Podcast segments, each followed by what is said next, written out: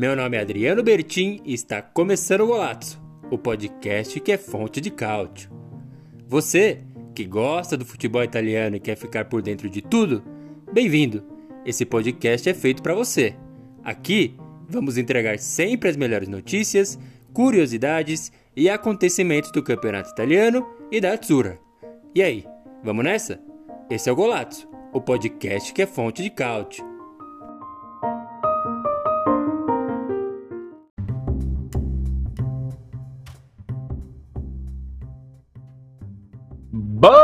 Boa, muito boa! Já entrou no ar mais uma live Fonte de Cálcio, mais um podcast do Golazzo.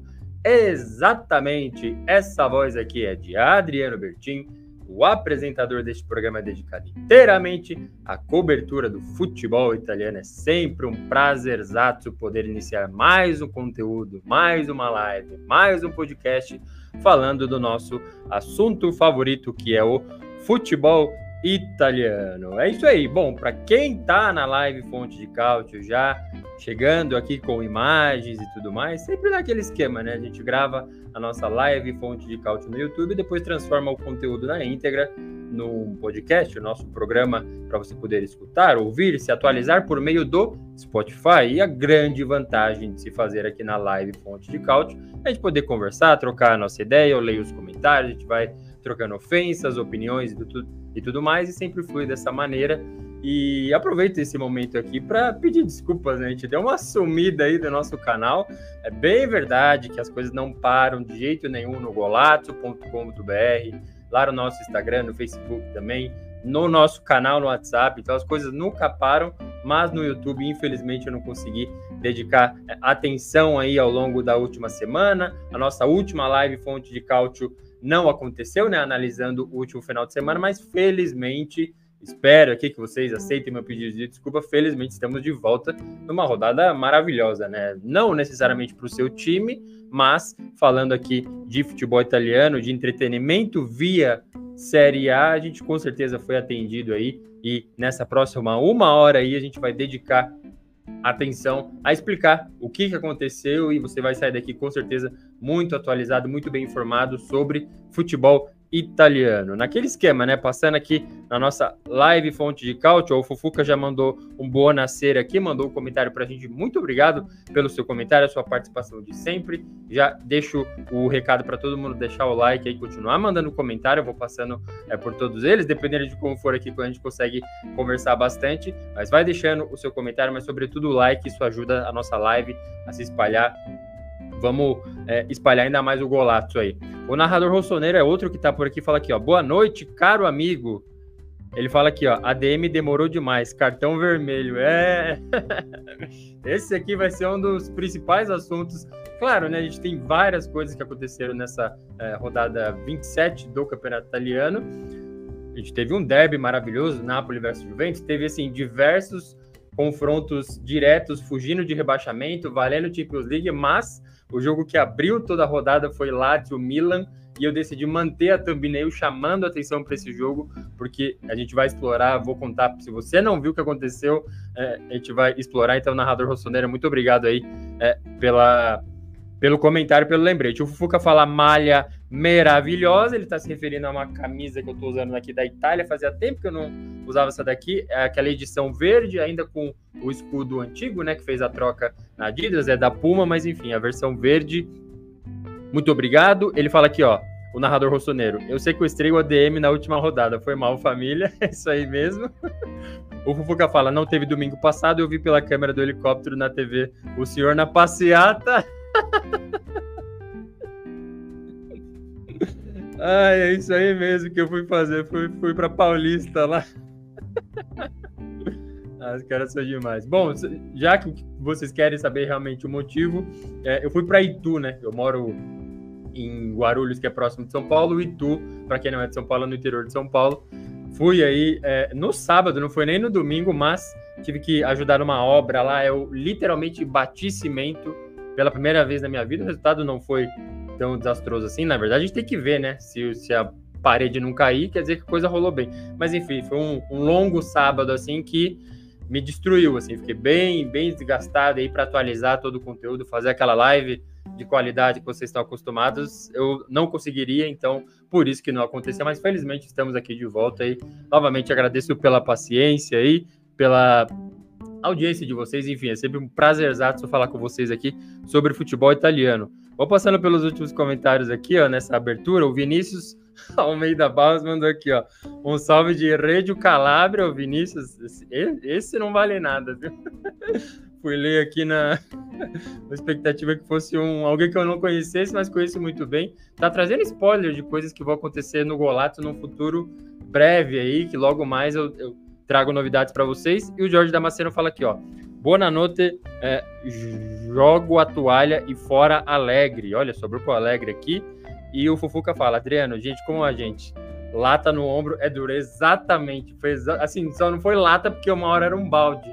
E só trazendo mais detalhes aí, tava carregando o balde lá com cimento, e uma hora simplesmente encheram o balde e ficou impossível de mover o negócio. Mas enfim, deixemos aí de lado, né, feita a explicação toda, o compartilhamento das minhas intimidades aí é, e trazendo as razões pelas quais a live não aconteceu. A gente tá assim acontecendo essa live aqui dedicada à cobertura do futebol italiano daquele jeito, né? Já fiz esse alerta para vocês, mas faço novamente que é bem importante que vocês continuem apoiando dessa maneira que vocês estão apoiando aqui o nosso querido Golato, com o like nessa live, deixando um comentário. Todo, todo lugar que vocês visualizarem alguma coisa do Golato, é, deixe o seu like, o seu comentário, a sua interação, faz muita diferença, ainda mais para cascalho, viu? Ainda não estamos monetizando aqui no nosso YouTube, ainda não temos o Superchat, estamos chegando perto dele, mas tem outros meios aí, sobretudo no golato.com.br, a gente consegue dar uma monetizada legal, então compartilhando os links, acessando tudo mais, isso ajuda pra caramba.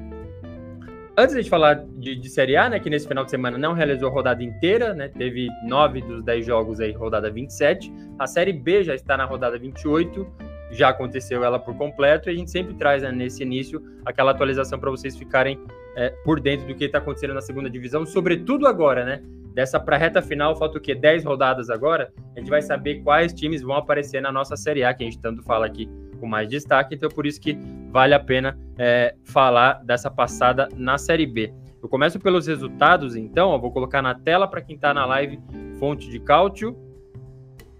É, então, novamente, jogos é, finalizados de rodada 28 da Série B. Brecha 4 a 2 do Palermo, Tirol 1 a 0 no Leco, Ternana 1, Parma 3, Parma líder, a gente já vai ver é, a, a, classificação em instantes. Ascoli 0 a 0 com a Reggiana, Bari 1 a 1 com o Spezia, Cittadella 0, Pisa 1, Como 2, Venezia 1. Isso aqui foi jogo direto por é, segunda colocação na Série B, como a gente bem sabe, segunda colocação quer dizer o quê? Acesso direto para a Série A.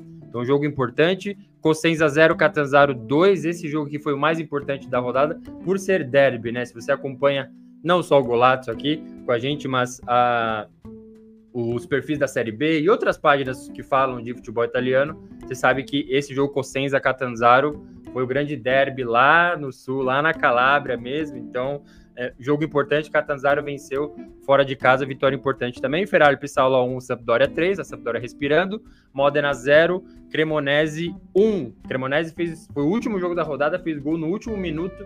E o que, que significou esse gol da Cremonese? A gente passa aqui na classificação para quem está na live fonte de cálcio. Significou segunda colocação para Cremonese. Então, é, caso acabasse hoje, a gente teria Parma na liderança com. Vou ter que mudar a tela aqui que sempre fica muito pequeno para mim, ó.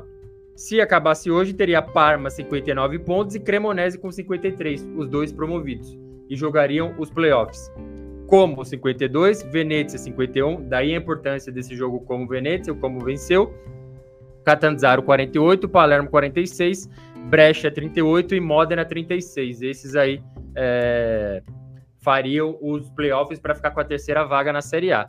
E aí a gente passa por todos aqueles times, tem aquela zona de playouts, né? Então, uma disputa para ver quem fica e quem é, cai. Jogariam Ternana e Ascoli e estariam rebaixados hoje Spezia, Ferrari Pissaló e Leco. Esses os times estariam rebaixados. Só tem uma observação que eu queria fazer aqui sobre isso que a gente está vendo na classificação na altura da rodada 28 da Série B, que é a diferença de praticamente seis pontos entre um playout, ou seja, jogar para se salvar, e um playoff, jogar para subir para a Série A.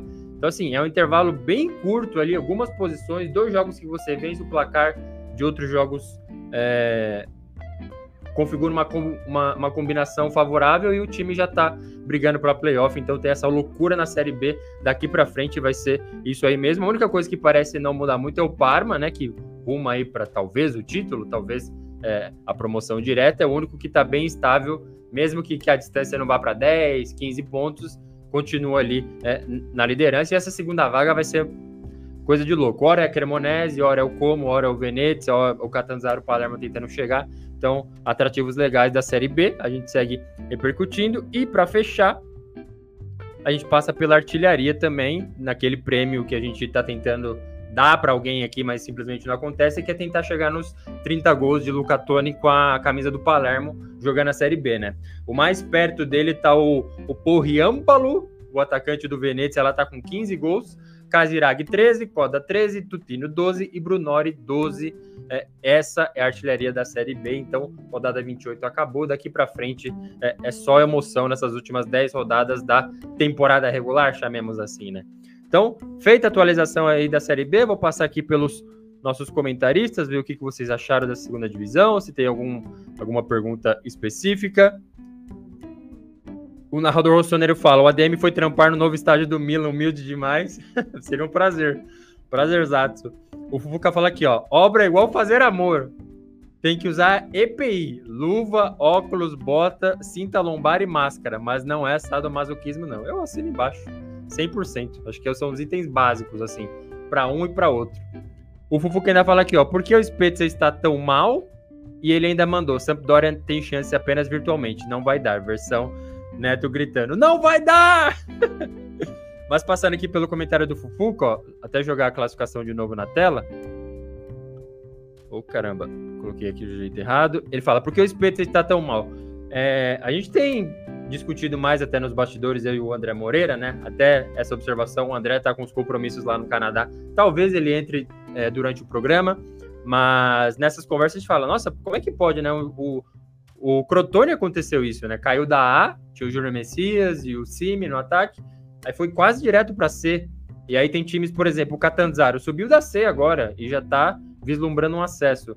Eu acho que é, a mudança de elenco é assim que acontece na Série B como é, é muito difícil os, os, os, times visualizarem um, um orçamento para temporada seguinte, dependendo de onde ele, vai ficar, ele consegue mais ou consegue menos, o elenco muda, muda muito. Então, assim, é, infelizmente, é, por um lado, é comum ver esse time pegando ali o, o escorregador indo direto para a Série C, que é o que está acontecendo com o Spezia. O, o, hoje estaria rebaixado, né? Tá na, é o 18 aí na Série B.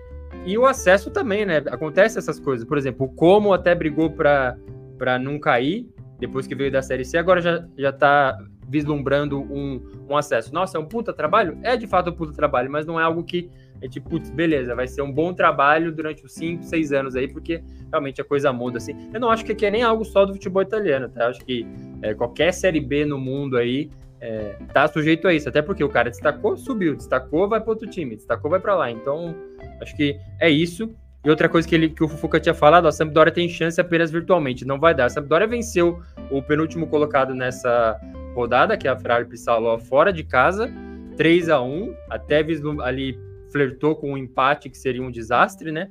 Mas eu também não confio, não. Acho que a Sampdoria já mostrou o máximo que poderia com o Pirlo. Acho, acho bem difícil, assim. Acho que é, é ficar o máximo fora dos playouts ali. Tá ótimo. O Jorge Damasceno fala: a Série B italiana deveria ser mais simples? Sobe e desce três times? Eu não, não sei o porquê, assim. Eu falo de preferência. Eu gosto desse sistema. Uma coisa diferente, assim, diferente da Série A. Eu gosto. Acho que dá mais chances e tal. Não vejo um regulamento tão maluco. Essa do playouts que começaram a colocar na Série A também, ou seja, se empatou, não é idêntico, né? Mas se empatou o, o 18 com o 17, eles vão jogar ao invés de recorrer aos critérios de desempate. Essas é, particularidades me agradam, assim. Aí, aí teria que pensar sobre é, sistema, matemática e tudo mais, se é mais justo ou menos justo, é, me agrada. Eu, eu não mudaria.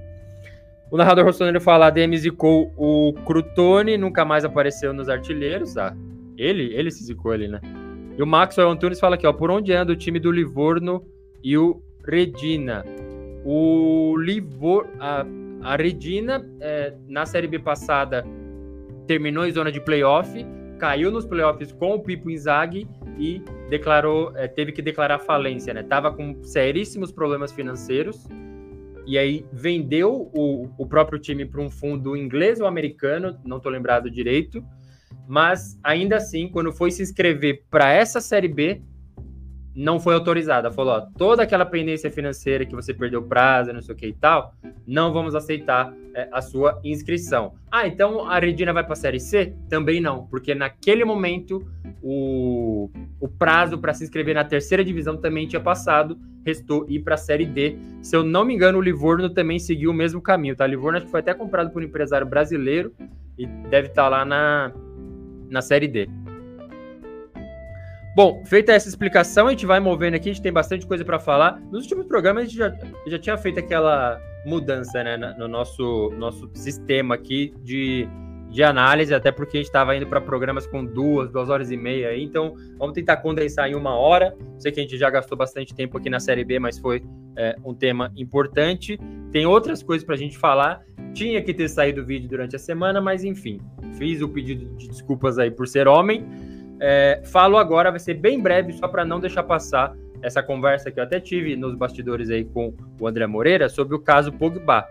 Se você leu lá o golatos.com.br, tem lá um artigo explicando é, exatamente o que se passou, o que se passa né, com, com o Pogba. Diz a nossa manchete, né? Jogador pega gancho de 4 anos por doping de testosterona. Então, acho que diz, diz tudo. Se você não leu o nosso artigo, não viu nenhuma notícia a respeito, o Pogba já estava afastado, né? Porque ele, ele tomou essa, vamos dizer, suspeita de testar positivo no teste antidoping, ficou afastado previamente, agora saiu meio que a sentença dele falando, ó, quatro anos longe do futebol, é, então o cara que tem 31 anos vai para 35, será que se aposentou? Então já ficou essa é, discussão. Eu quero levar para um outro lado, só, só transmitir aqui o que eu estava pensando e convido vocês a refletir sobre isso também, que assim, é, ele já falou que vai é, recorrer, ele não fez nada disso, segundo ele mesmo, jamais é, tentaria é, usar isso como meio para levar vantagem é, contra meus companheiros, contra outros atletas, contra adversários, contra torcedores, enfim, fez a defesa pública no Instagram dele lá e falou que vai recorrer. Vamos ver por enquanto tá esses quatro anos aí. O que eu é, penso sobre isso, eu lembrei sobre uma declaração, uma das péssimas, assim, do, do José Mourinho, que ele ele estava debatendo com um jornalista numa coletiva de imprensa e ele falou assim: é por isso que nós ganhamos muito dinheiro e, e, muito dinheiro e vocês não. Então nós treinadores, jogadores ganhamos muito dinheiro e vocês jornalistas ou outras profissões não não ganham tanto. Aqui não tô com o meu boné do Paulinho da Força aqui defendendo o sindicato dos jornalistas, longe disso. Mas eu lembrei disso porque assim, eu acho até justo esse tamanho de dinheiro aí. É meio obsceno, mas assim, infelizmente ou felizmente, nós somos é, movidos a futebol. O jogo Juventus e Nápoles no Diego Armando Maradona deu sold out. Assim, compraram todos os ingressos. Então, assim, é uma coisa muito importante e as pessoas fazem dinheiro com isso. Mas qual é o meu ponto? O meu ponto é: esse dinheiro não vem, mas deveria. Eu acho que nós, da sociedade comum, esperamos que ele venha com uma certa cobrança, uma certa responsabilidade. Então, com grandes dinheiros vem grandes responsabilidades, já diria o técnico é, Tio Ben. Então, esse é meu ponto, assim. Eu acho que a partir do momento que você se tornou um jogador de futebol, você abre mão de muita coisa, assim. É, acho que é uma vida bem melhor que a, a nossa aqui, por exemplo. Mas você abre mão do seu final de semana, você abre mão de um trabalho convencional, vai treinar uma, vai trabalhar treinando uma, duas vezes, duas, três vezes, enfim. E eu acho que a outra responsabilidade é abrir mão de, de certas coisas. Por quê? A defesa do Pogba é que eu não usei de maneira intencional. Então, ele tomou alguma coisa que testou positivo. Esse tipo de coisa, eu acho que é, os jogadores deveriam estar mais atentos. É isso que eu estou querendo dizer com responsabilidade. Você tem um staff, ou você pode ter um staff gigantesco. Com, assim, o Cristiano Ronaldo tem a academia própria dele, então ele usa é, todo o, o, benefício, o privilégio de ser jogador para compensar nessa cobrança que ele e o, e o, clube tem de estar em forma, de não beber Coca-Cola, de não beber é, bebida alcoólica. Então, assim, ok, assim, desfrutem desse dinheiro todo que o Mourinho falou que vocês têm, mas dediquem isso a um controle exagerado, obsceno até, de substâncias que, que você toma. Seja ainda no. Putz, eu não posso ir no restaurante sendo jogador de futebol? Talvez não. Talvez você tenha que, sabe, é, arrumar um meio de você ir. Claro, tô super exagerando aqui, mas você tá. É, deveria arrumar um meio de ir nesse restaurante garantindo que tudo que você vai consumir não vai é, prejudicar você. Claro, não tô falando que o cara tomou um suco com testosterona ali, não foi isso que aconteceu. Mas enfim, eu acho que falta isso, sabe, dessa geração. Eu não acompanho as críticas que eu vi sobre o Pogba, falando que foi, acho que um talento desperdiçado. Até conversei com o André sobre isso, assim. Mas jamais, o cara ganhou a Copa do Mundo. Assim, um baita jogador. Baita jogador. Só que, é, acho que vamos entrar nessa onda dele de que tomou por acidente e tudo mais. Eu acho que são coisas que um jogador de futebol profissional, milionário, então tem os normais e tem os milionários, mas jamais deveria passar por um negócio desse. Jamais, assim. Eu já vi o caso de cara com, com um produto de calvície e testando positivo, sabe, para certas coisas. Isso aí, assim, é um absurdo. Acho que essa é a cobrança que deveria vir, assim, junto com esse mundão de ser jogador de futebol. Mas, enfim, era isso que eu queria trazer para vocês sobre esse caso Pogba. Só atualizando é, e só trazendo, né? É um cara que, desde que voltou para a Juventus, não jogou. Ele não teve a sua experiência muito é, frutífera lá no United, voltou para a Juve na pré-temporada quebrou o joelho, ficou uma temporada inteira sem jogar, praticamente. Acho que ele fez seis jogos. Aí na temporada passada ele fez três. Não, ele foi relacionado para três, entrou em campo e dois. O último foi contra o Dinese, foi quando testou positivo. Então, só é, trazendo esse retrospecto Pogba que simplesmente não jogou desde que voltou para a Juventus, né? Primeiramente por lesão, depois afastamento prévio por doping e agora afastamento definitivo até apresentar os seus é, recursos aí. Vamos ver o que, que vocês falaram aqui, ó. O o narrador rossoneiro falou aqui, ó. Pogba quis aumentar seu pipinho, aí deu ruim. Daí uso de testosterona. O Fufuca falou aqui, ó tem que haver regras e tem que haver punições quando são quebradas. É, tá aí. Então, assim, vamos abraçar esse discurso que foi acidental. Não deveria acontecer. Um jogador com o dinheiro que ele tem, a importância que ele tem, sabe? Tem condições de ter um staff que, que controla tudo. Putz, mas minha vida vai ficar um inferno. É o lado ruim de ser jogador de futebol milionário. Acho que essa é a minha tese aqui nesse caso. Jorge Damasceno fala aqui, ó, a tal bruxaria do Pogba saiu pela culatra da varinha, afetou até a Juventus. Pois é. E o Fufuca fala aqui, ó, a carreira dele em clubes grandes possivelmente acabou. Acho que dá para voltar ainda, né? 35 aí, mas não sei. Eu acho que não vai ser esses, esses quatro anos aí, não. Dependendo. Fiz a minha pausa aqui para tomar uma água só. Dependendo do que ele apresentar nesse, nesse recurso aí, a coisa pode mudar e, e ele volta antes e tal. Enfim, acho que o meu ponto é só esse mesmo de vamos focar aí, né, nas, nas coisas importantes e que às vezes os jogadores deixam passar de uma maneira como se não fosse, né? Mas é isso aí. Vamos avançando aqui para nossa pauta.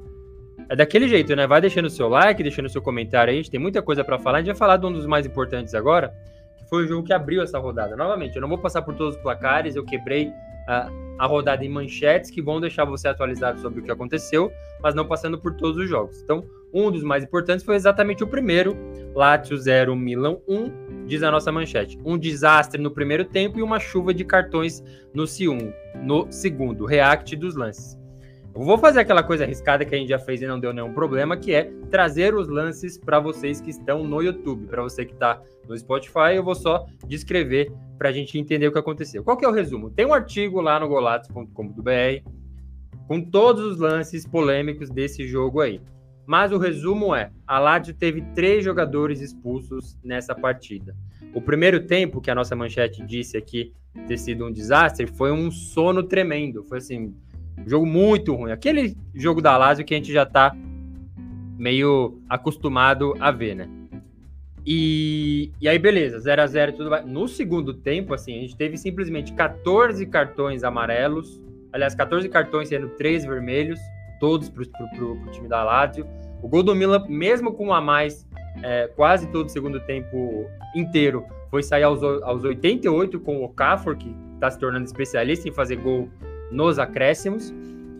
E aí, em meio a esse jogar com a menos, teve gol do Milan anulado também, teve um pênalti que, que a Lazio reclamou, para mim não foi também, mas enfim, eu vou focar aqui na análise desses é, três lances que resultaram em expulsões de jogadores da Lazio, porque a reclamação foi muito, muito brava no pós-jogo. É, o jeito que a Lazio postou que perdeu para o Milan. Normalmente é uma foto do, do, do jogador meio para baixo assim, e o placar na imagem, certo? Eles meteram o juiz dando um cartão vermelho, assim, falou assim, ó, fim de jogo no, no Estádio Olímpico. Então, assim, ficou todo mundo muito mal. É, teve as declarações óbvias depois, né? Eu vou até ler aqui no nosso golato.com.br, ó, o que, que falou o Cláudio Lotito, o presidente da Lazio. Abre aspas para ele. Quando o jogo assume essas características, outros órgãos têm que intervir e avaliar o que aconteceu, porque falta confiabilidade no sistema é, quando isso acontece, instituições terceiras têm de intervir e faremos de tudo para garantir que noites como esta não se repitam.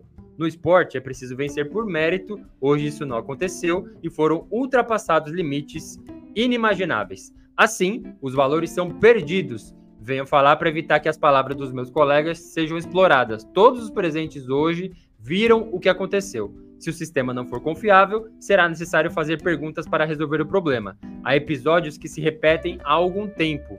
Houve muitos erros esta noite. Quem é árbitro? Quem é árbitro deve entender o que é equilíbrio. Não foi encontrado consenso, ah, não houve bom senso. Aí o Sarri foi lá e falou também. Abre aspas aí.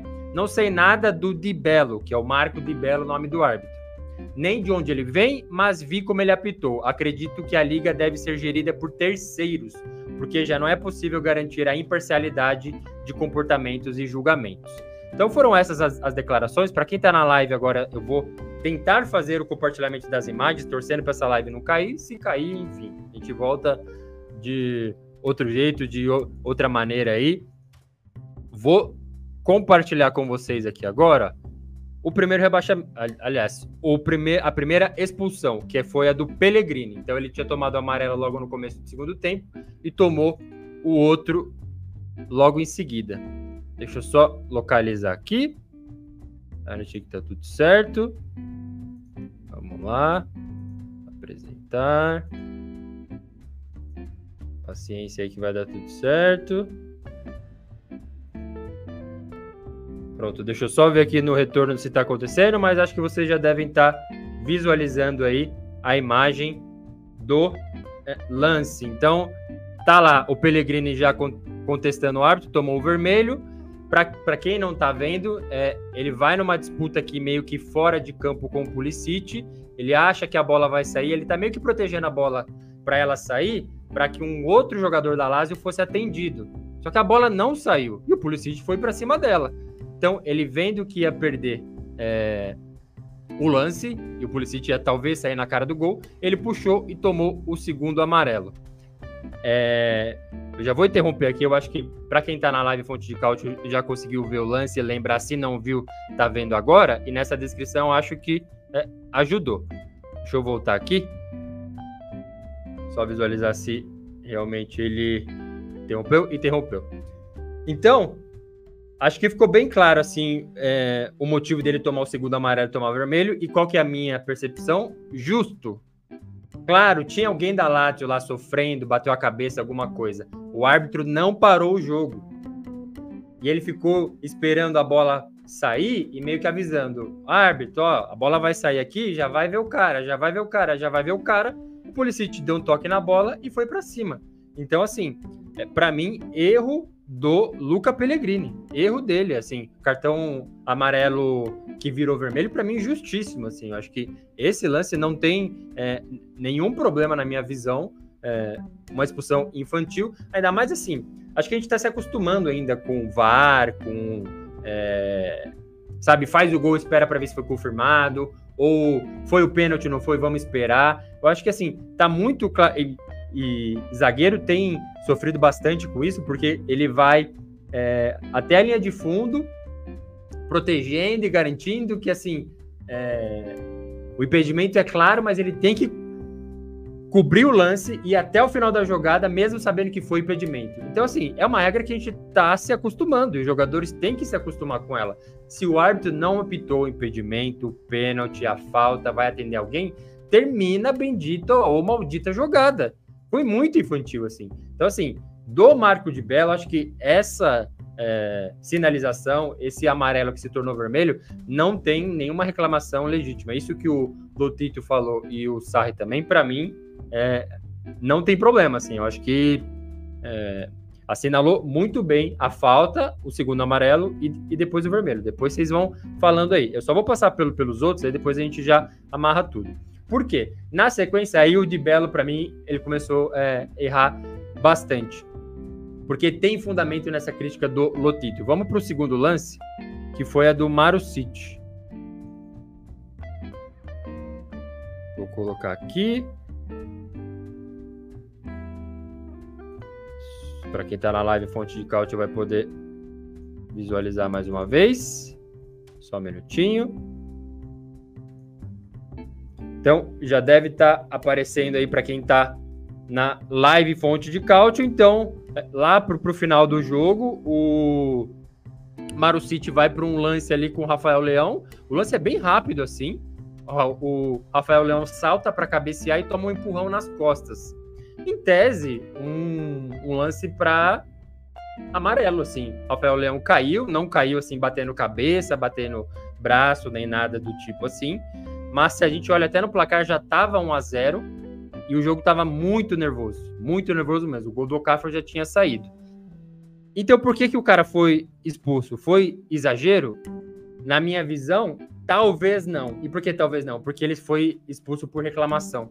Ele falou alguma asneira pro árbitro e por isso ele foi expulso. Então, assim, aqui começa a ter um pouco de culpa do Di Bello.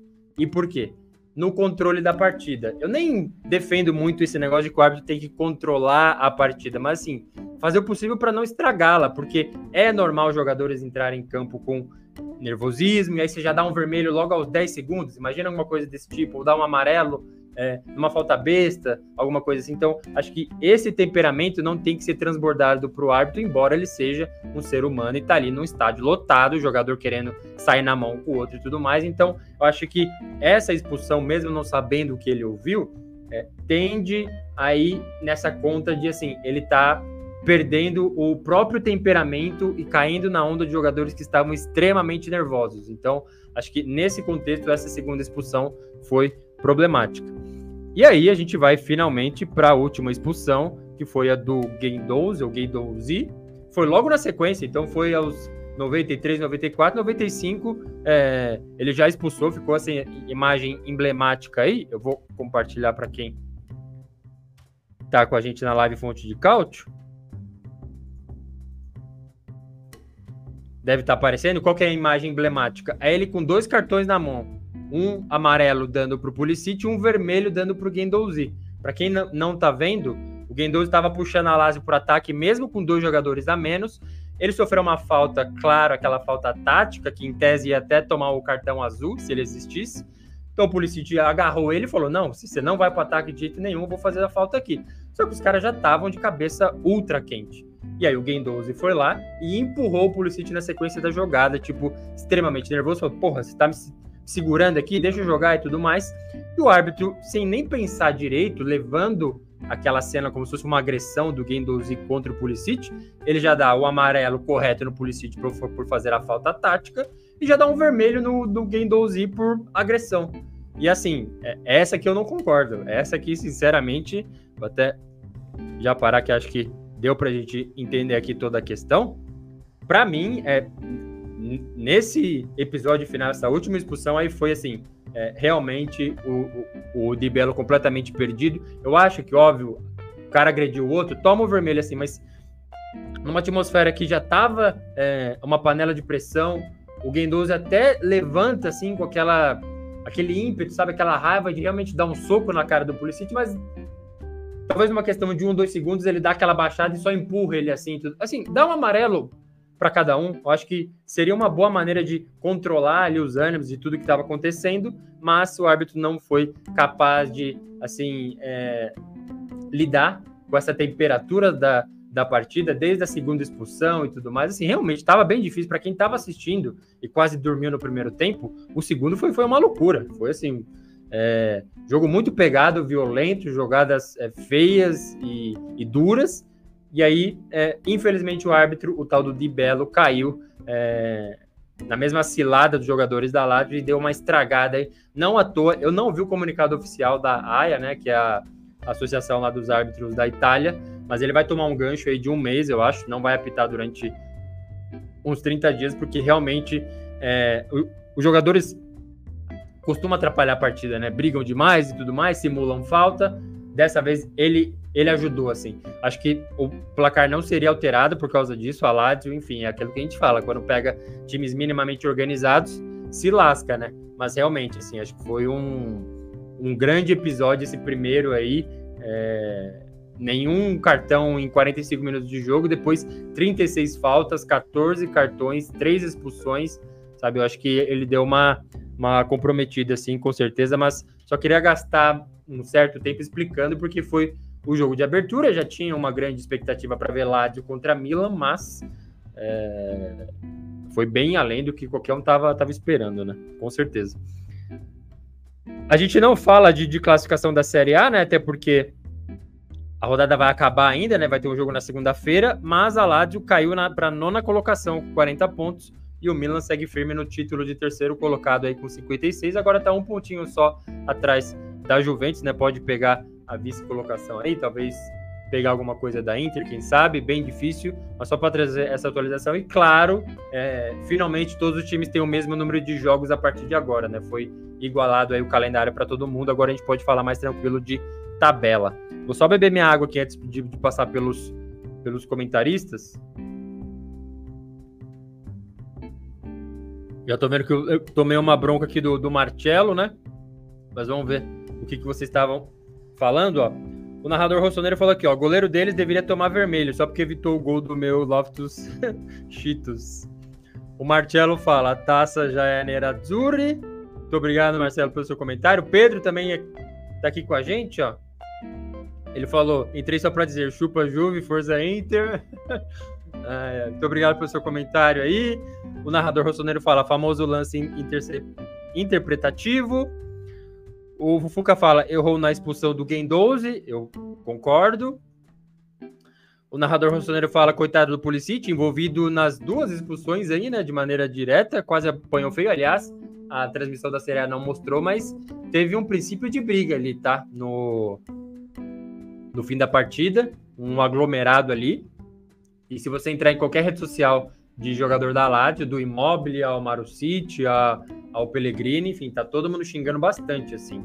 Acho que o único problema é que eles ficam acreditando isso à derrota, né? E não devem, acho que o time tem sérios problemas assim, mas claramente o juiz atrapalhou muito a partida, até porque o Milan é esse time que costuma sofrer bastante, né? A Lazio poderia arrumar um gol de empate no final ali, não à toa o Pulisic fez o que fez, né? Falou, deixa eu segurar o cabelo do cara aqui, porque senão ele vai para dentro do gol e nós estamos lascados.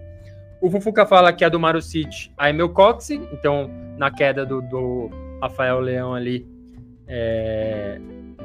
ele caiu de cóccix no chão. O Marcelo fala: Olha quem resolveu aparecer, falando de mim, talvez eu falei, ou falando dele mesmo, né? Vamos passando pelos mais, mais comentários aqui, ó. Vou pegar daqui de cima. O, o narrador rossoneiro tinha falado: o Cirilo Imóvel continua a assumir. O Fufuca falou que Lazio decepcionante, o narrador rossoneiro ainda falou o segundo cartão vermelho, eu não entendi muito bem, mas os dois achei correto. É porque na transmissão não fica claro, né? Na transmissão parece que o, o Mario City empurra, é uma falta de amarelo, ele toma vermelho, assim, e vai embora. Aí depois a gente vai lendo e vai vendo outras coisas assim, fica claro que ele, assim, cabeça devia estar tá quente, já xingou o juiz e, e deu no que deu.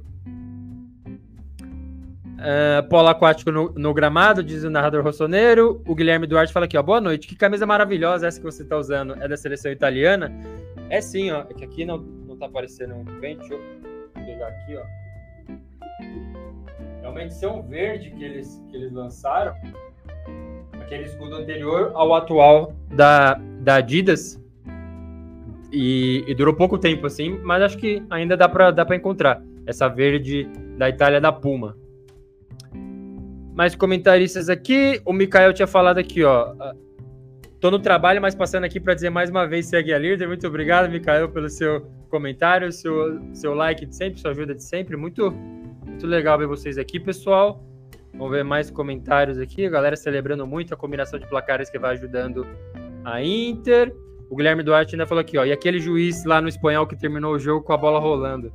E aconteceu o do Real Madrid. Exatamente, né? Eu, eu vi a descrição, eu não vi ainda o vídeo exatamente do lance, mas é isso que o, que o Guilherme falou. Lá na La Liga, estava empatado o jogo, choveram uma bola na área, o Real Madrid fez o gol da vitória quando estava transitando a bola para dentro da área, o juiz acabou o jogo.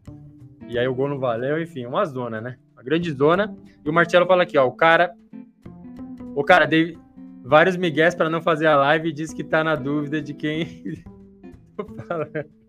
Se você não viu minha, minha explicação, volta a live aí, viu? Foi até pedreiro. Pedreiro por um sábado. Safado. Mas é isso aí. Bom, a gente começou esse essa rodada com esse jogato, né, Lazio Milan, fiz questão de destacar ele até na nossa thumb aqui, porque realmente, apesar do nosso derby que a gente teve, esse jogo foi realmente muito importante. A nossa próxima pauta aqui, ó, diz assim, ó, se tinha um jogo para vencer, era esse. Quem se deu melhor nas finais pelo rebaixamento? Por quê? Se você não reparou, a rodada em questão que estamos discutindo, a 27 da Série A 23-24, teve todo mundo envolvido ali em rebaixamento se enfrentando.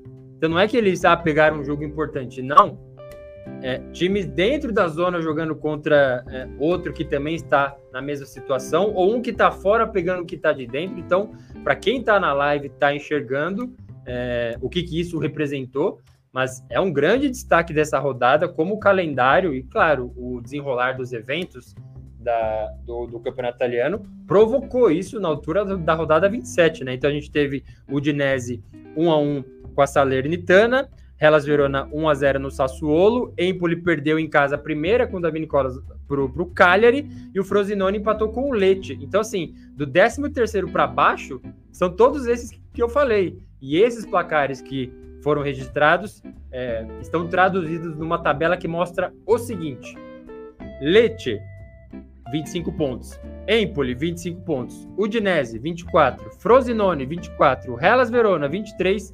E na zona de rebaixamento, graças a essa combinação de placares aí, tem Cagliari com 23, Sassuolo com 20 e Salernitana com 14 pontos. Esse era o grande destaque que eu queria dar para essa rodada. Novamente, assim, é uma coisa bem atípica, eu não lembro de ter visto algo semelhante assim. Tanto confronto direto do 13º para baixo, todo mundo se enfrentou. E aí vamos tentar responder essa pergunta quem se deu melhor aqui nas finais pelo rebaixamento, porque é o que diz a nossa manchete também. Se tinha um jogo para você vencer, era esse. O Dinese 1, um, Salernitana 1. Um. Dois golatos assim nessa partida, pelo amor de Deus, tanto da Salernitana quanto o da Udinese, mas um empate que, embora fosse um jogo para realmente vencer para o Udinese, putz, está pegando o último colocado, você já empurra ele para a zona de rebaixamento ao passo que você sai era o jogo para vencer, mas para Salernitana era o jogo perfeito. Assim, acho que saiu vencendo, estava indo relativamente bem na partida e não aguentou. Tá aí no terceiro técnico na temporada, né, Fábio Liverani, é, e somou pela primeira vez um ponto, né? Perdeu, acho que na estreia para Inter, perdeu para o Monza talvez, e aí agora perde, aliás, empata com a Udinese, um jogo que era para vencer. Nesse confronto, acho que a Udinese se deu melhor, por mais que seja Salernitana, por mais que seja jogando em casa, é, num confronto direto de zona de rebaixamento, acho que é, a Udinese se deu melhor, porque a Salernitana, a gente vai imaginar que a Salernitana vai ganhar de quem? Ganhar da Udinese, que estava na beirada da zona de rebaixamento, talvez fosse um bom negócio. Uma observação rápida aqui sobre esse jogo foi que o o Dia, um dos artilheiros lá da temporada passada, fez gol no Napoli, atrasou o título Azzurro na, no ciclo passado, se recusou a entrar em campo. E aí, ó, tá fora do elenco da Salernitana, não sei se volta. Já tinha acontecido com o, o Paulo Souza, parece que não volta, se recusou a entrar nessa partida 1 a 1 Teve outra observação importante nesse Hellas Verona é, 1 a 0 contra o Sassuolo, duas na verdade, né? Confronto direto, jogo horrível, assim, péssimo. É, o Sassuolo agora tem o mesmo número de jogo que, que, todo mundo, graças à goleada que tomou do Napoli no jogo atrasado, né? Tomou 6 a 1 em casa Aí chegou o Ballardini, técnico que estava atrelada a Cremonese, que está na segunda colocação na Série B, chegou. Ele é um especialista em salvar de rebaixamento, fez a sua estreia agora e já perdeu num confronto super direto, assim, super direto. Quem se deu melhor nessa aqui, eu acho que tende a ser o Hellas Verona, viu? Foi assim, era um colado no outro, com a mesma pontuação, na verdade, assim, acho que não restam dúvidas que foi o Hellas Verona e fez um gol, assim, absolutamente cagado.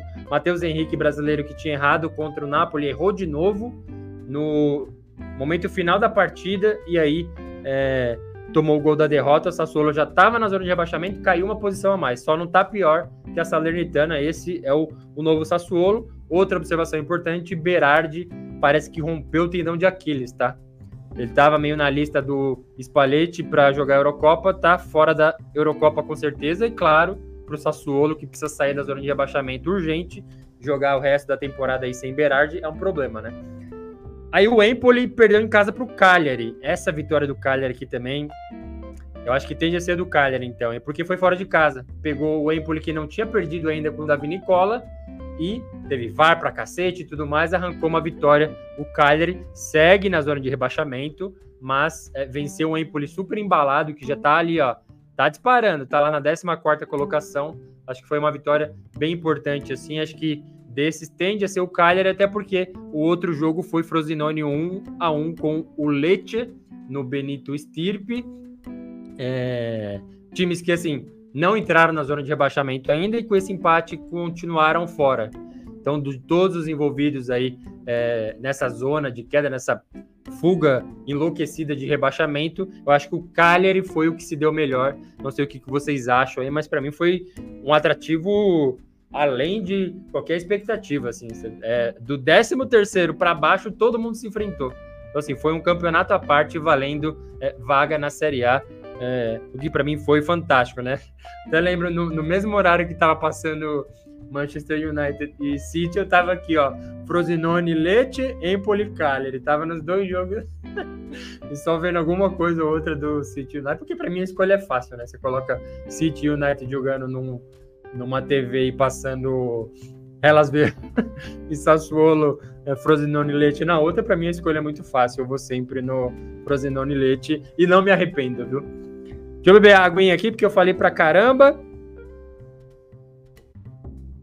Vou até abastecer, porque já foi a primeira caneca aqui. Vai deixando o seu like na live Fonte de Caute. Vamos espalhar o nosso conteúdo aí. Tem mais coisa pra gente falar. Vamos ver aqui que o, o pessoal tinha falado, ó, o Guilherme Duarte falou assim, ó. Ah, esse aqui já foi o comentário sobre a, o árbitro lá na Espanha. O Marcelo fala que eu dei vários migués. O narrador rossoneiro fala, fala que FIFA não é real. O Fufuca fala, o Sassuolo vai me infartar. O Berardi rompeu o tendão de Aquiles. Exatamente. Eu tava ainda na dúvida, porque eu procurei o comunicado oficial do Sassuolo. Assim, todos os jornais já estavam falando, né? Tá fora da Euro. Mas a gravidade da lesão não estava claro. Não sei se o Sassuolo já soltou, mas parece que ele rompeu mesmo o tendão de Aquiles, como o Fufuca tá falando aqui. Eu, graças ao bom Jesus, nunca rompi, mas tive inflamação já no tendão de Aquiles. E é uma merda, assim, porque não te impede de fazer nada, mas toda vez que você dá aquele chute, assim, quando você completa o movimento do pé, o tendão parece que tá dando um berro ali. É, é complicado. E para voltar também, né? Difícil. O narrador Rossoneiro fala aqui, ó, o Frosinone pegou um tobogã incrível, Pois é, é, é o que eu tinha falado, assim, ó, quem sobe para a Série A, o foco é não cair. O Genoa não tá aparecendo aqui por um detalhe, né? Se eu coloco o 12 colocado, o Genoa, que veio também da Série B, tá nesse bolo aí. Então, ó, o Frosinone subiu campeão, o Genoa subiu como vice e o Cagliari subiu como campeão dos, dos playoffs. Tá todo mundo brigando para não cair aí. Para mim é uma realidade bem fácil de se identificar, independente do, do contexto. O Fufuca fala, Verona e Cagliari tomara que escapem. Porra, mas você quer que o Verona, Cagliari e Sassuolo escapem? Aí vai ter que cair o Dinese, Frosinone e Salernitana na sua conta, talvez? O narrador Rossoneiro fala aqui, ó. Em falar nisso, você viu o vídeo das crianças chorando nesse jogo da Salernitana e Napoli no ano passado? Das crianças, não, mas do, do desespero, da festa toda rolando fora do estádio. E eles simplesmente não podiam fazer nada. Isso aí eu lembro, até porque quando os jogadores da Salernitana voltaram para perto do estádio Areque, em Salerno, tinha uma festa de título lá, então eles impediram o título do rival e celebraram o, o, o próprio título. O Marcelo fala, Sassuolo. Marcelo tá aqui há muito tempo com a gente. Ele, ele lembra que um dos nossos bordões no começo do, do Golato aqui no YouTube é Torino, que o Torino, assim, começava a temporada, tava sempre próximo de cair. Sempre, sempre, sempre. E aí o Juric chegou e tirou, né? Matou o nosso bordão. E desde então a gente não tem nenhum. E pode ser que o Sassuolo, Sassuolo, pode ser que surja um novo bordão aí. E o Guilherme Duarte duvida de mim. Ele fala: o quê? Entre City e United? Eu fui assistir Frosinone versus Leite? Foi. Com certeza. Fui e fiquei alterando ainda entre esse jogo e Empoli e Cagliari. Mas é isso aí, queria trazer essa atualização, então a gente acaba trazendo um bloco de resultados muito importante para rebaixamento. Novamente, isso aqui não vai se alterar com o placar de Inter e Genoa. Então a gente tem é, Salernitana na última posição, 14 pontos, Sassuolo 20 e Cagliari 23. Esses seriam os rebaixados hoje, e aí fora da zona de rebaixamento, 23 Verona, 24 Frosinone, 24 Odinese, 25 Empoli e 25 Leite. Para mim, todos correndo muito risco de rebaixamento, sim. Todos esses aí envolvidos nesse bloco, nesse bloco de jogos. Muito bem. Vai deixando o seu like aí na live que é fonte de cálcio. A gente vai avançando com a nossa pauta aqui. Porque por falar em final, a gente teve outra final aqui. Até trocar o nosso o nosso banner aqui. Qual que foi essa outra final? Foi Atalanta 1, Bolonha 2 no Jejuiz, Jejuiz Stadium em Bergamo. Então, mando da Atalanta, a gente teve essa virada do Bolonha, que simplesmente chegou a cinco vitórias seguidas na Série A. Então diz a nossa manchete aqui, ó. A final pela Champions League premiou de novo o Rosso Blue, cinco vitórias seguidas na Série A. Graças a esse placar aí, agora eu tenho mais resultados, ó. Dá para eu falar a classificação como tá ali. Agora sai do rebaixamento, vamos lá para cima. Inter 69, Juventus 57, Milan 56, Bolonha 51 e Atalanta 46. Então, assim, o Bolonha já abriu a rodada na quarta colocação, tinha Atalanta jogando em casa, uma posição atrás, até a Roma tinha passado, né? Então tava ali Roma e Atalanta ali atrás para passar o Bolonha e mesmo jogando fora de casa, o Rosso Blue de Thiago Mota buscou esse resultado e aquilo que assim, não tem muito o que eu falar a não ser já antecipar o meu pedido de desculpas aí por mais um vacilo, né? O cara vacilou de novo, e mais uma aposta que eu fiz aí que eu duvidei do Napoli com certo desprezo, eu duvidei do Bolonha com enorme desprezo, arriscando aí que o time ia brigar para não cair e está simplesmente muito próximo ou próximo de voltar a uma competição na Europa, sobretudo uma Champions League. Então, Bolonha hoje estaria classificado para a Champions League é, de uma maneira absurda é, o, assim, o quão bom está sendo o trabalho do Thiago Mota. Eu já assumi, já, assim, ó, já lavei as mãos, assumi todas as minhas críticas erradas, críticas assim, olhando o futebol e criticando, e a minha aposta também completamente absurda. Já lavei as mãos nesse sentido, porque realmente o trabalho é fantástico, sobretudo naquela na nas quartas de final da Copa Itália, que a Fiorentina pegou o Bolonha e eliminou o Rosso Blu, vai fazer a semi aí contra a Atalanta, foi assim um dos resultados mais injustos que eu já que eu, eu consegui acompanhar assim no Alvivar, sabe, assistindo 90 minutos de, de futebol e ver um, um, um resultado injusto. O, a quantidade de criatividade que o Bolonha tem para, sabe, desenvolver o futebol e não é maravilhoso, sabe? Putz, é o futebol que tá encantando todo mundo, é o, o o Xabi Alonso lá no Bayer Leverkusen, é o, o Guardiola revolucionando com. Não, não tem nada disso. Mas assim, a dedicação de um jogador com o treinador e de um jogador com o seu companheiro na construção bem pensada da coisa é assim, simplesmente sensacional. Novamente, não vá assistir o jogo do Bolonha achando que vai ser aquela aula de como praticar futebol e toca dali, toca daqui. Não mas é um futebol pragmático e simultaneamente não é, não quer dizer que é um péssimo de se assistir. Não, é um, é um bom futebol sendo praticado com jogadores que ninguém apostava, né? Sendo bem sincero aqui, eu não vou dizer quem é que Varasquelia, que nem eu falei e duvidei é, do, do, jogador do Napoli, mas assim, alguém apostava nesses caras, mesmo no, no Zirkzee, finalmente chegou ao dígito duplo aí de, de, de gols na artilharia, 10 gols pro cara, convocado para a seleção da Holanda. Alguém apostava nesses caras do Bolonha, que agora começa a receber proposta do mundo inteiro, mas não. Então, assim, eleva ainda mais o mérito de um, um futebol coletivo bem praticado. E sendo bem sincero, assim, eu achei que a Atalanta ia amassar. O primeiro tempo, assim, foi é, um, quase um massacre, assim. Claro, não foram muitas chances de gol, mas a Atalanta jogou bem, bem melhor que o Bolonha. Muito, muito mais que o Bolonha. Era para ter feito muito mais gols, assim. Só que aí que vem todo esse elogio para Atalanta, você transfere para o Bolonha porque é um time que não se afeta com isso. Não é o time que busca virada, o Bolonha é o time é, da virada, é o time do amor. Não, não é isso. Mas é um time que está tão confiante entre si, jogadores confiando na competência do seu companheiro e do seu treinador também, declaradamente, assim, o Thiago Mota já deu declarações falando, não, tem nada comigo isso aqui. Aí são os caras, e os caras vão lá e falam: não, a gente só tá assim porque confia no cara. Então, a gente sabe que vai olhar para o lado e as coisas vão fluir. Então, acho que o futebol traz essa parte também. Com certeza tem a questão tática, que eu não vou nem me aventurar aqui no tatiquei, se ele joga com dois, joga com três, se o Zirkzee é o falso nove, nem nada. Mas a relação dentro do futebol faz diferença. Um cara mediano com confiança, ele se torna quase um craque. E aqui eu não estou citando nenhum do Bolonha, mas o time em si, o time jogando com essa confiança, sim, é um negócio é, absurdo que eu jamais esperava, tanto que tá aí meu vídeo duvidando é, deles antes da temporada partir e tudo mais.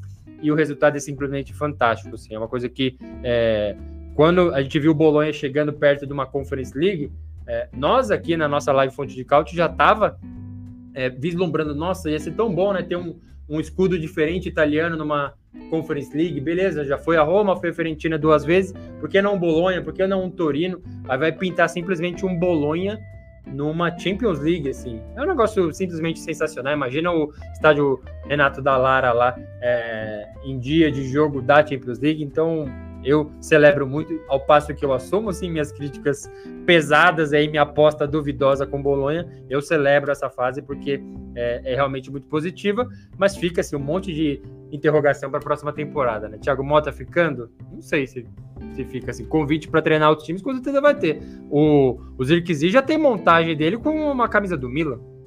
Então, acho difícil, sim, acho difícil manter. Nem está garantido na Champions League, mas tem outra coisa que pode ajudar ainda mais o Bolonha, né? Nessa questão, que é a tal da nova classificação para a Champions League, agora por meio de um coeficiente. Agora, é, claro, os quatro primeiros vão, mas se a Itália continuar avançando em Champions League, agora na, na terça-feira a Lazio vai pegar o Bayern. Se a Lazio passa, a Itália vai ganhando mais pontos, mais pontos. Se no final tiver essa pontuação, vai até cinco times na Champions. Então, aumenta ainda mais a, a, a chance do Bolonha chegar lá, o que é simplesmente sensacional. Você acha que o, o, o, o método que eles viraram esse jogo foi mais uma demonstração. Novamente, cinco vitórias seguidas. Ó, vamos pegar de quem eles venceram. Então, vence a Atalanta, vence o Hellas Verona, vence a Lazio, vence a Fiorentina e vence o Lecce. Então, vitórias sólidas aí. Me incomoda bastante porque assim é um time que continua errando naquela, naquela saída forçada de toque de bola, mas vira detalhe, né? Porque assim, se, se o time tá nessa faixa da classificação e vai para cinco vitórias seguidas, eu vou falar o que desses erros assim? No final das contas não fez tanta diferença, assim, então é só aquela pincelada de, de crítica, mas mais um jogo super importante nessa rodada aí de Série A é, uma final, uma final valendo vaga Champions League e quem saiu campeão aí é, foi o Bolonha, que deve voltar aí para uma competição europeia depois de mais de 20 anos, né? Foi 2002, jogou aquela Copa Intertoto que nem existe mais, mas que disputou aquela competição naquele ano e agora pode estar de volta aí. Vamos beber minha aguinha aqui antes de passar pelos nossos comentaristas aqui, ó.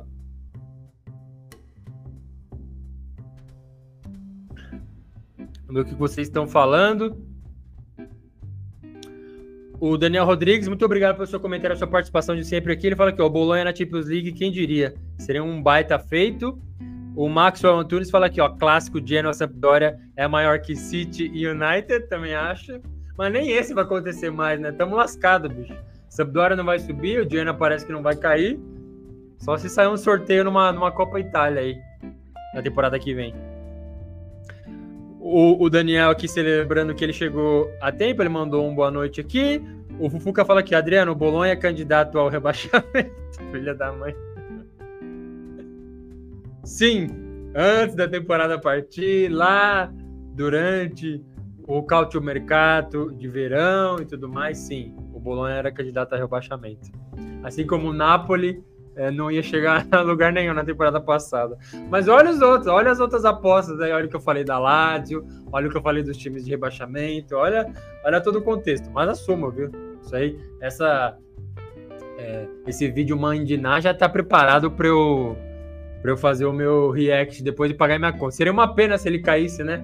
Se o YouTube derrubasse ele do nada. Que pena seria. E para fechar esse assunto aqui, ó, o Daniel Rodrigues falou: Zirkzee quero que venha para o Milan. É, é capaz de ir, viu? Apesar que essa convocação dele para a Holanda que ele estava querendo tanto e saiu, pode dar uma atrapalhada, né? Mas vamos lá. E para fechar, o jogo mais importante da rodada, para mim acabou nem sendo mais importante, mas foi um jogo muito legal, muito positivo, que foi o derby, né? Napoli 2, Juventus 1. Vamos jogar aqui, ó. Na nossa live fonte de caute diz a manchete aqui, ó, derby acaba em jogatsu e nos faz analisar o campeonato italiano paralelo. E por que paralelo? Por que, que a gente tem que analisar um campeonato à parte? falando do, do derby, super empolgante, bem movimentado, não foi, sabe, sonolento nem nada do tipo. Eu já bem disse, Diego Armando Maradona absolutamente lotado, deu sold out na carga de ingressos. E quem assistiu esse jogo viu uma baita partida. Sinto muito pelo torcedor da Juventus aí, mas foi um jogo muito, muito interessante. Movimentação, chances de gol, Chesney pegando pra caramba, como sempre. Vlahovic perdendo o gol, como sempre. Até vi que é o que alguém mandou uma mensagem: ah, o Adriano não fez a live justo na rodada que o Vlahovic fez dois gols, né? E aí eu tô voltando exatamente.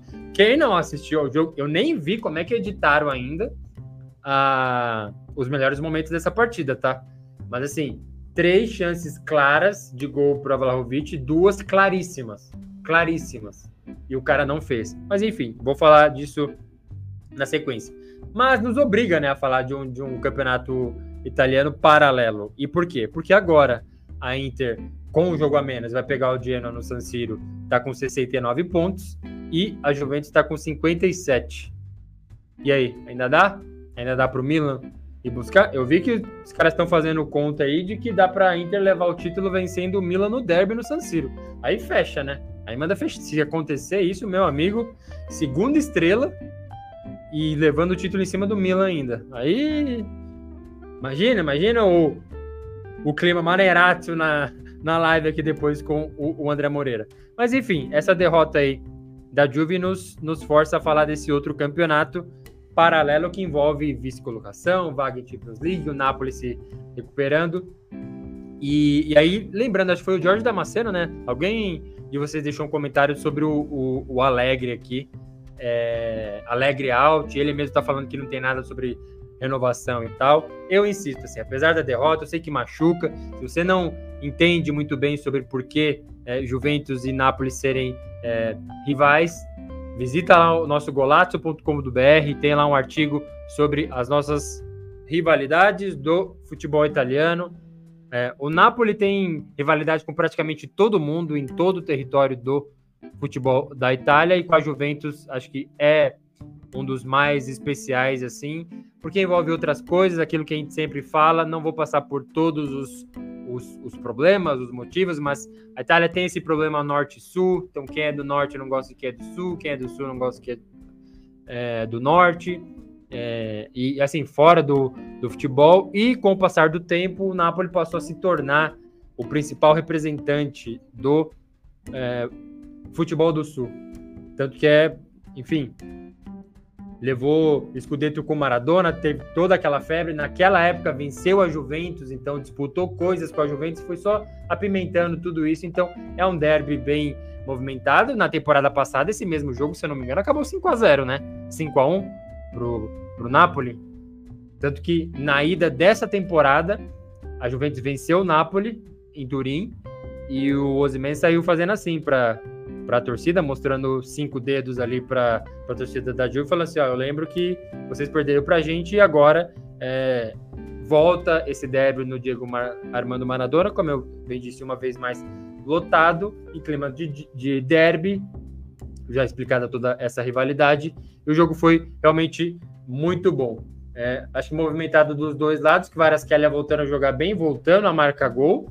Teve, teve um desvio ali, mas uma baita finalização. O Ozyman poderia ter feito seu gol também, mas perdeu o pênalti no rebote. O Raspadori é, fez. E o Chiesa marcou da Juventus, voltando a marcar aí também. Mas sobre é, a representatividade desse placar, encerrar um final de semana de futebol italiano com é, esse derby, o que, que significa? Tava falando da questão do Alegre da Juventus, eu insisto, assim, é, beleza, não combina mais, tem um desgaste, o cara é chato, o jeito que joga o futebol é muito pragmático, não, não gostamos, essa não é a Juventus, ok, assim, mas eu ainda acho, mesmo com derrota e tudo mais, para o Napoli, dói, assim, eu acho que o Alegre faz um trabalho fantástico com essa Juventus, sinceramente. É, a não ser que venha o Zidane, e talvez venha, e aí vai ter que fazer mercado para fazer o Zidane ter assim, caras melhores para jogar. Eu não sei se alguém faria um trabalho melhor que o Alegre com esses caras. E aí já linko pro Vlahovic que eu sempre caio de pau nele, mas assim, eu tento tomar o máximo cuidado para não criticar o cara além da conta, não sabe levar para um outro lado, até questão pessoal, nada disso. Assistam ao jogo. Vejam os melhores momentos, os gols que o cara perdeu. Aí assim, a culpa é do Alegre? A culpa da Juventus perder o derby para o Napoli fora de casa, no Diego Armando Maradona lotado, é do Alegre. Assista os, os, melhores momentos e volte aqui, comente aqui na live. Depois eu deixo os comentários aqui, a gente vai conversando. Mas assim, para mim não é. Eu não consigo ver outro treinador desses 20 da Série A e até de fora aí que é, conseguisse fazer um trabalho tão positivo assim como o do Alegre, tá na segunda colocação. É, vamos pegar o, o, o, retrospecto, que ficou um tempo sem vencer, né? Então lá, perdeu para Inter, perdeu para Udinese, empatou com o Hellas Verona, aí venceu o Frosinone e agora perdeu para o Napoli. Então, assim, é, volta a mesma história de sempre. Ele vence, vence, vence, assim, todo mundo calado, sem nada. Aí pega uma, uma sequência aqui que dá uma derrubada na não na performance, mas nos resultados, nossa, alegre out, alegre out. O, o time continua na segunda colocação. Perdeu para o Napoli, beleza, o derby, não sei o que e tal, continua na segunda colocação.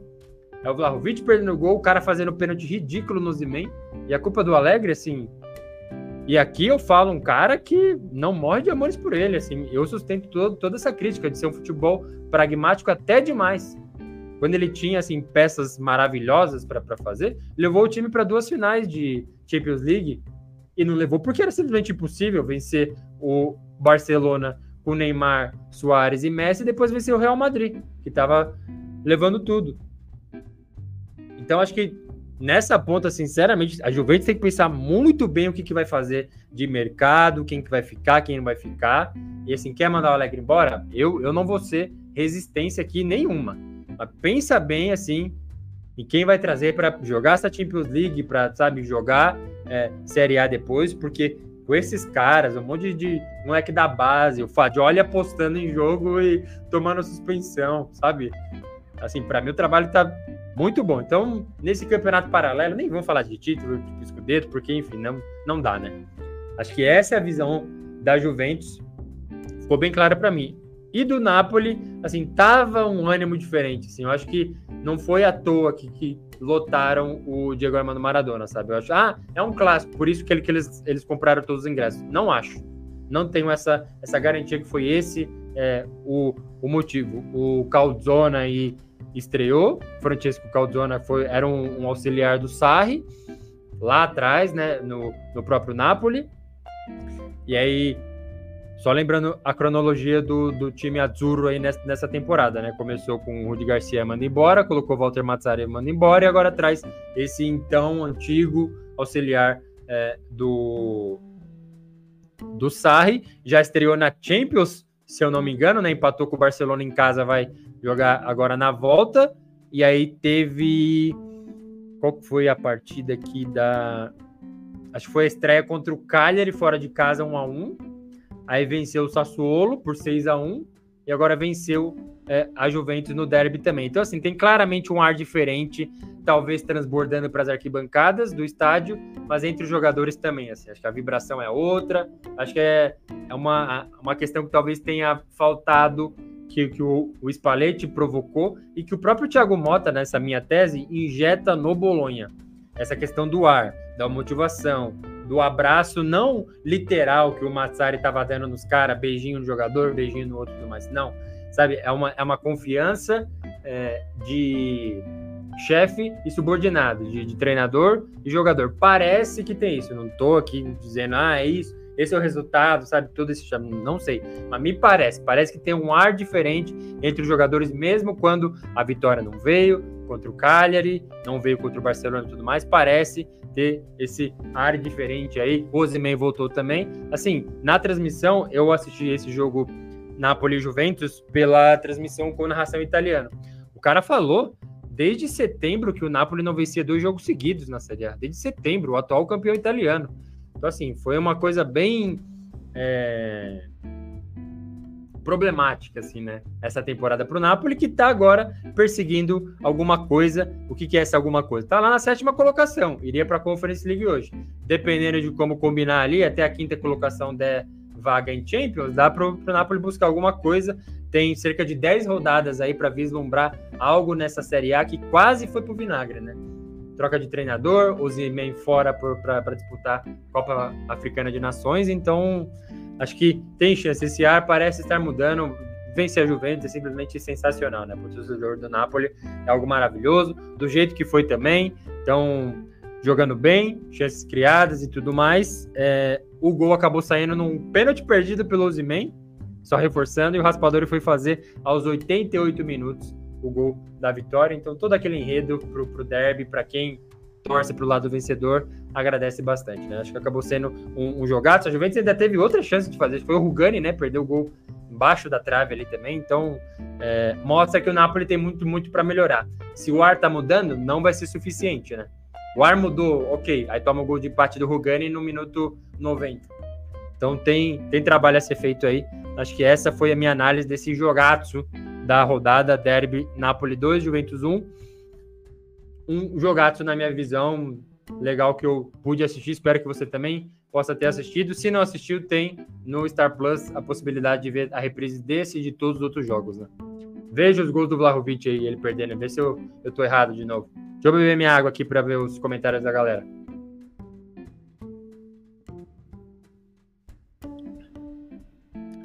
Vamos ver o que o pessoal tá falando desse jogato aqui.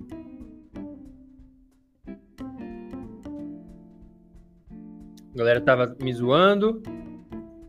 O, o, Guilherme falou aqui, ó. Muito bom mesmo, a Itália voltando forte na Champions. Quanto mais, melhor. Ele falando aqui dos cinco times possíveis, né? Disputando uma Champions League nesse novo coeficiente aí. O Marcelo fala aqui, ó. Acho que a Juve ficará um bom tempo sem ganhar nada, pois está só subindo os jogadores do Sub-23. Pelo menos está lançando jogador. Eu acho também, mas assim, o do título eu não sei, porque a Copa Itália é uma realidade, né? Na Copa Itália, nossa, até esqueci quem que a, a Juventus vai, vai pegar na Copa Itália. Porque de um lado eu sei que tem a Fiorentina com a Atalanta e do outro lado é a Juventus. Pegar aqui no nosso golatos.com.br. Juventus e Lazio. Então, assim, tem é, totais condições de, de, levar uma Copa Itália, com certeza. Então, Atalanta e Fiorentina de um lado, Juventus e Lazio do outro. Lembrando, semifinal, jogos de ida e volta. Então, acho que só essa parte que aí eu, eu discordo, tá, Marcelo? Acho que tem chance de vencer sim. Mas a minha tese é, eu acho que não sei qual outro treinador faria algo tão produtivo quanto o Alegre com esse cenário que, que você descreveu. O Daniel fala: hoje, nesse final de semana, a arbitragem italiana foi totalmente perdida e ruim demais nos critérios. Pois é, depois volta na live e vê eu reagindo aos lances da, de, de Milan e Lazio aí. Marcelo fala: alguns jogadores não jogaram e fizeram falta, como o Rabiot. Rabiot quebrou o dedo, né? O Marcelo fala: Vlahovic meteu uma na trave e o Zimen foi anulado por Bremer. Só sofreu pênalti por conta do moleque que fez merda. É, mas assim, essa bola na trave do Vlahovic, para mim é gol perdido. Tá na cara do gol. A finalização foi bonita, foi bem feita, mas perdeu o gol, perdeu o gol na cara. Se é o, o, Yuri Alberto perdendo esse gol e os outros três também, acho que eu nem ia ter essa paciência, né? O Daniel fala: o Napoli voltou a jogar futebol? Acho que ainda não. Ainda não. Correu o risco de tomar um empate. Gol do, do Rugani no finalzinho. O Fufuca fala: os Playboys do Norte perderam para os Carcamanos do Sul, correto? O Marcelo fala: você tá com saudades do Vlahovic, senhor Adriano? Não. Aliás, não foi pergunta. Você tá com saudades do, do Vlahovic, senhor Adriano? Não estou. Não estou mesmo. Posso estar com rancor, posso estar puto dele ter saído da Fiorentina para para Juventus, mas a consciência tá aqui, ó, igual a camisa, limpíssima. Eu sempre falei que ele era isso na Fiorentina e ele continuou sendo isso na Juventus. Vai ser para sempre? Não sei. Por enquanto ele continua o mesmo cara. O Daniel fala: o Napoli começou a temporada no futebol italiano, verdade. Ter o Osimhen faz muita diferença. O Alegre é muito subestimado e ter um Zidane na Série A do futebol italiano seria nostálgico demais. Exatamente. Camisa 21 da Juve. O Jorge Damasceno fala: a Inter será campeã, infelizmente. E o Marcelo fala: vivi para ouvir o Adriano defendendo o Carecone. Tudo é culpa do Alegre, meu caro. Não tem variação tática. Péssimo técnico. Continua em segundo por incompetência dos demais. É, eu já dei minha longa explicação sobre isso, mas eu discordo, tá? Acho que é, essa parte que você fala não tem variação tática, 100% contigo. Agora, alguém faria melhor que ele? O Pioli faria melhor que ele? Eu acho que não. O Thiago Mota faria melhor que ele? Eu acho que não. Com esses caras, eu. Enfim, é aí que a gente discorda. O Fuca fala aqui, ó. Juventus desperdiçou gols igual o vizinho que lava a calçada com mangueira. o Marcelo fala: tá bom, então leva o Carecone pra viola. Eu prefiro. Prefiro ele do que o Vitinho italiano, para você ter uma noção. Prefiro. Prefiro mesmo. O Fufuca fala aqui, ó. A diferença é que um técnico faz. O Marcelo fala: acho que o colega aqui quis dizer o Alegre é superestimado.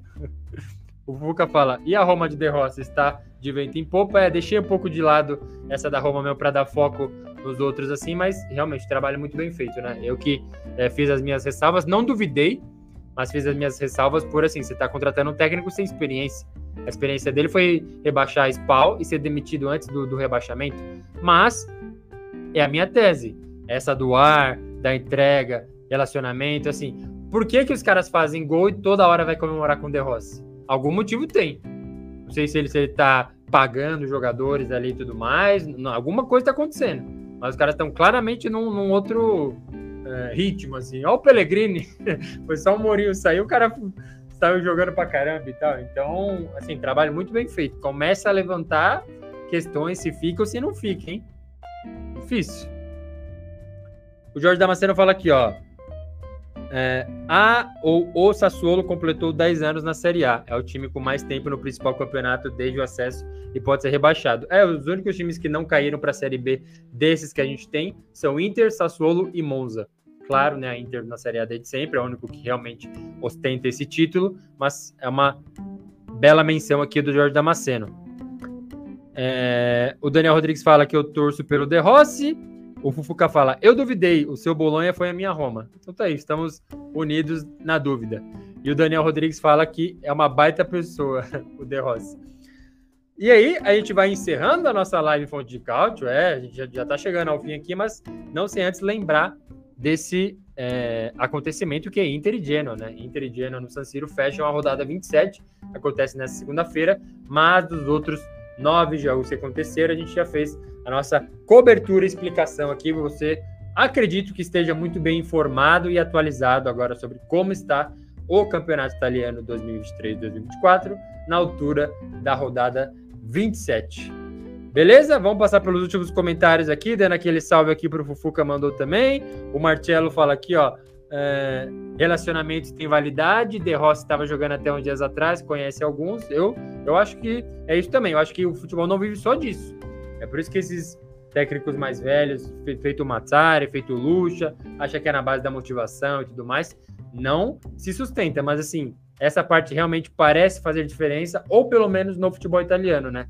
Tá vendo o De Rossi, tá vendo o Thiago Mota, talvez o Napoli aí, então acho que essa parte conta com certeza. Mas é isso aí. Agradeço demais, demais a participação de todos vocês. Muito legal ver o Golazzo continuando aí no nosso YouTube, no Instagram, no Facebook, no golazzo.com.br. Então, às vezes a gente dá uma desacelerada aí por outros motivos, mas teremos novidades ainda esse ano aqui. Pretendo contar em breve para vocês, mas é, somente agradecimentos por essa participação de vocês aqui, mesmo num canal pequeno, falando de, de, futebol italiano. Muitas vezes coisas que vocês não gostam muito de ouvir, mas ouvem mesmo assim e continuam apoiando.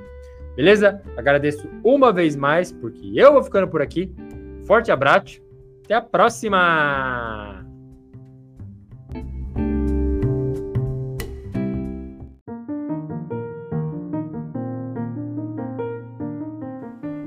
Você acaba de ouvir o Golato, o podcast que é fonte de cálcio, com apresentação, edição e produção de Adriano Bertin e comentários de André Moreira. Não se esqueça de seguir a gente nas redes sociais e acompanhar todo o conteúdo em golazzo.com.br. Até a próxima!